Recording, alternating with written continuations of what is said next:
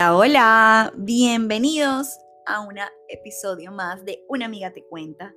Bienvenidos a este podcast de crecimiento personal, de amor propio, de desarrollo y sobre todo de pasar tiempo con nosotros mismos. Ustedes saben que a mí me encanta hablar de famosas frases, de consejos muy recomendados, por así decirlos. Y hoy venimos con otro que de verdad me gusta mucho hablar de este tema porque lo vamos a desmentir. Y es la realidad del contacto cero. Si algo me dijeron a mí cuando yo terminaba una relación, mis amigas, mis familiares, mis primas, etcétera, era Daniela, contacto cero. No lo llames, no lo busques, bloquealo de todos lados. Esa es la única forma que regrese a ti. Que no sepa absolutamente nada de ti. Y yo en ese momento siempre pensaba como, bueno, pero esto no suena tan genuino, no se siente tan real, más bien se siente como forzado, porque yo lo único que quería en ese momento era llorar, buscarlo, llamarlo, sentir el dolor, pasar mi tusa. Pero al mismo tiempo, y por mi personalidad, con el pasar de los días, yo siempre me, me repongo fácil de las situaciones. O si no me repongo fácil de las situaciones, tengo la voluntad de reponerme. Por eso con el pasar de los días y cuando yo me iba recuperando y me iba centrando en mí, en hacer cosas diferentes, en encontrarme, en salir, en conocer el mundo, ¡pum! Al pasar del mes, mes y medio, esa persona regresó. Y yo en ese momento decía, wow, el contacto cero sí funciona, definitivamente. Es una estrategia que sí vale la pena aplicar. Y recuerdo que muchas veces compartí ese consejo. No lo busques, no lo llames, es la única manera que esa persona vuelva a ti. Y miren, si es cierto que probablemente la persona vuelva a ti, pero no va a volver porque mantuviste distancia. Esto llega y sucede, pero hay una razón mucho más poderosa. La realidad del contacto cero, como muchas cosas en la vida, no está en las otras personas, está en ti, en uno mismo. El contacto cero sí funciona, pero funciona cuando lo piensas en ti. El contacto cero sí es valioso, pero pensado para ti, en tu beneficio. Funciona para que tú te tomes, tú tomes distancia, tú tomes espacio para reconectarte contigo mismo, para que dejes de culpar a otro y voltees el lente y te mires a ti mismo y descubrir qué enseñanzas te ha dejado esta situación reconectar con uno mismo, aprender cosas diferentes, nutrir la relación más importante que vas a tener el resto de tu vida. Y esa es la relación contigo mismo. Y esta es la verdad del contacto cero. El contacto cero funciona, pero cuando lo piensas por amor a ti, como una estrategia para sanar tú mismo, para tener tiempo para ti mismo. El contacto cero sí funciona, pero cuando lo utilizamos como una herramienta que nos permita sanar aquello que tenemos que sanar, no como una estrategia para que la otra persona vuelva.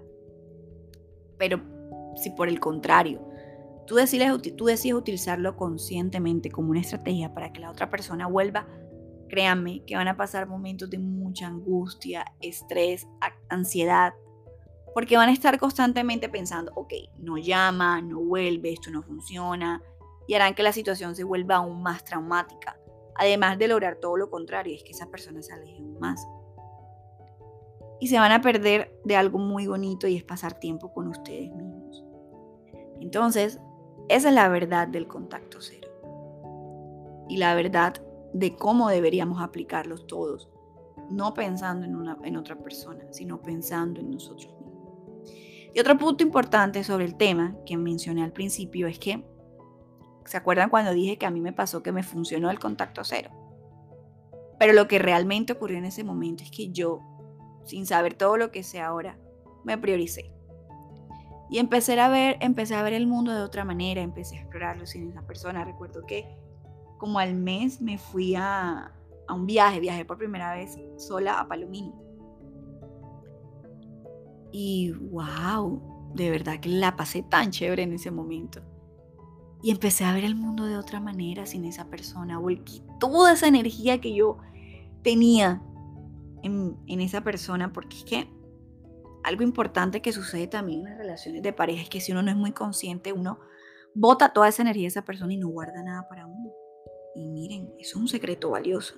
Si tú quieres que tu relación funcione, guarda cosas para ti.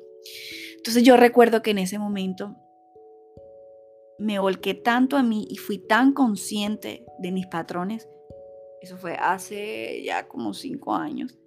Empecé a, ir al, psicólogo y a terapia y me di cuenta que tenía unos temas de inseguridad, y me di cuenta que tenía unos temas que afectaban las relaciones de pareja y que me centraba mucho y que me olvidaba de mí, en fin. Lo que hice fue que inconscientemente, porque de verdad no sabía nada de lo que sé ahora, trabajé tanto en mí y me volqué tanto en mí y con, me olvidé tanto de esa persona y de esa relación de pareja. Obviamente sí había un sentimiento todavía, pero mi mente, mi energía no estaba con esa persona. ¿Qué me buscó? Y sí es cierto, me buscó, pero ese, ese contacto cero funcionó porque lo porque me volqué a mí y no porque busqué que esa persona regresara. Yo nunca busqué que esa persona regresara. De verdad que era tan consciente que no esa relación no funcionaba que jamás pensé y jamás le pedí a Dios y no hice absolutamente nada porque esa persona volviera. Pero sucedió. Sucedió porque desde el amor hacia mí misma me prioricé y me centré tanto en mí y me conocí tanto que cuando esa persona regresó, ya yo había entendido de qué se trataba el amor. Ya yo había entendido de qué se trataba trabajar por mí misma y había entendido qué me convenía y qué no me convenía. Pero bueno, esa es historia para otro podcast. Y ya yo no quería estar con esa persona. Entonces, el contacto cero es fabuloso, de verdad que es un regalo maravilloso y un consejo muy valioso, pero aplicado de la forma correcta. Y eso es lo que hoy quiero compartirles con ustedes. A ustedes, si ustedes están pasando por una situación similar, sea una relación de pareja, yo aquí lo cuento en una relación de pareja porque fue como lo viví, pero puede ser con una situación, puede ser con otra persona. Piensen en ustedes, no piensen en querer solucionar esa relación con esa persona. Probablemente si es una relación de pareja, si están destinados a estar, si se vuelven a encontrar súper chévere, si no, no importa. Pero de verdad espero de todo corazón que este episodio los ayude mucho a entender la importancia de centrarnos en nosotros mismos y aplicar de forma correcta y sobre todo de una manera muy sana el contacto cero. Porque de verdad, una vez más, se trata de nosotros mismos y no de las otras personas. Así que esto ha sido todo por hoy. Yo espero de todo corazón que esto les haya ayudado mucho, que les haya servido mucho, que hayan pasado un tiempo bonito con ustedes y aunque el episodio está corto, creo que tiene el contenido necesario y suficiente para que ustedes puedan empezar a aplicar en su vida estrategias que le permitan mejorar la relación con ustedes mismos. Si están pasando por una ruptura, créanme que no es eterno y que lo más importante es que se centren en ustedes mismos. Esto ha sido todo por hoy. Mi querida familia, una amiga te cuenta. Les mando un beso enorme, un abrazo enorme. Espero que, yo me imagino que si ustedes ya lo van a estar escuchando el lunes, espero que estén empezando el lunes con toda la actitud. Que tengan un excelente inicio de semana y que todo les salga muy bien. Les mando un beso y un abrazo.